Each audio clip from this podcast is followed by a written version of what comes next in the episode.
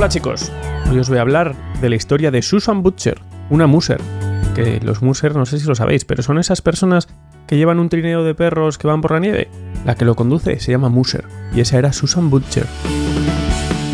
La Itarot es considerada la última gran carrera sobre la Tierra.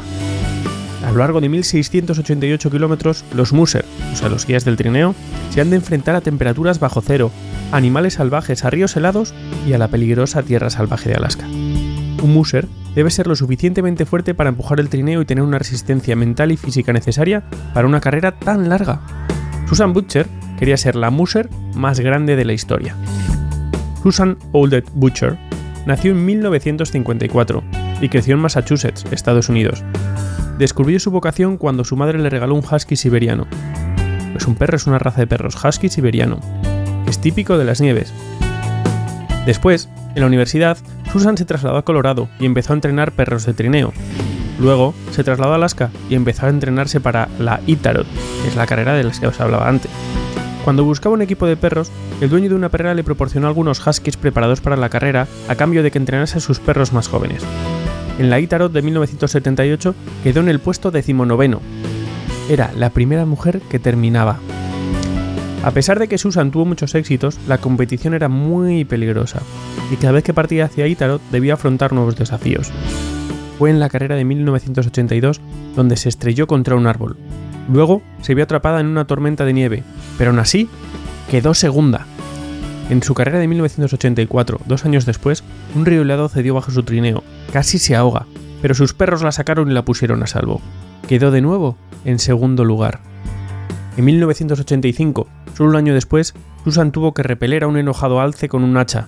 El alce mató a dos de sus perros y hirió a otros 13, y Susan quedó fuera de la carrera.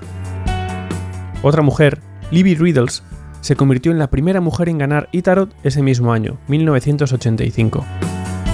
A pesar de todos esos reveses, Susan continuó esforzándose para ser la más grande de todos los tiempos. Finalmente, en 1986, Susan ganó su primer Itarot, estableciendo un nuevo récord en la velocidad. Ganó los tres años siguientes, convirtiéndose en la primera persona en ganar tres años seguidos.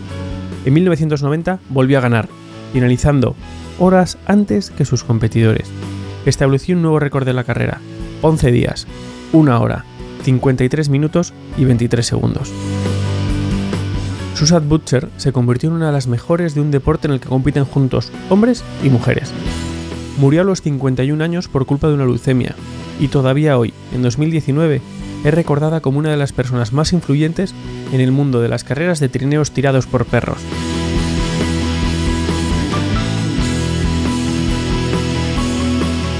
¿Os parece si os cuento unos datos interesantes de la vida de Susan Butcher?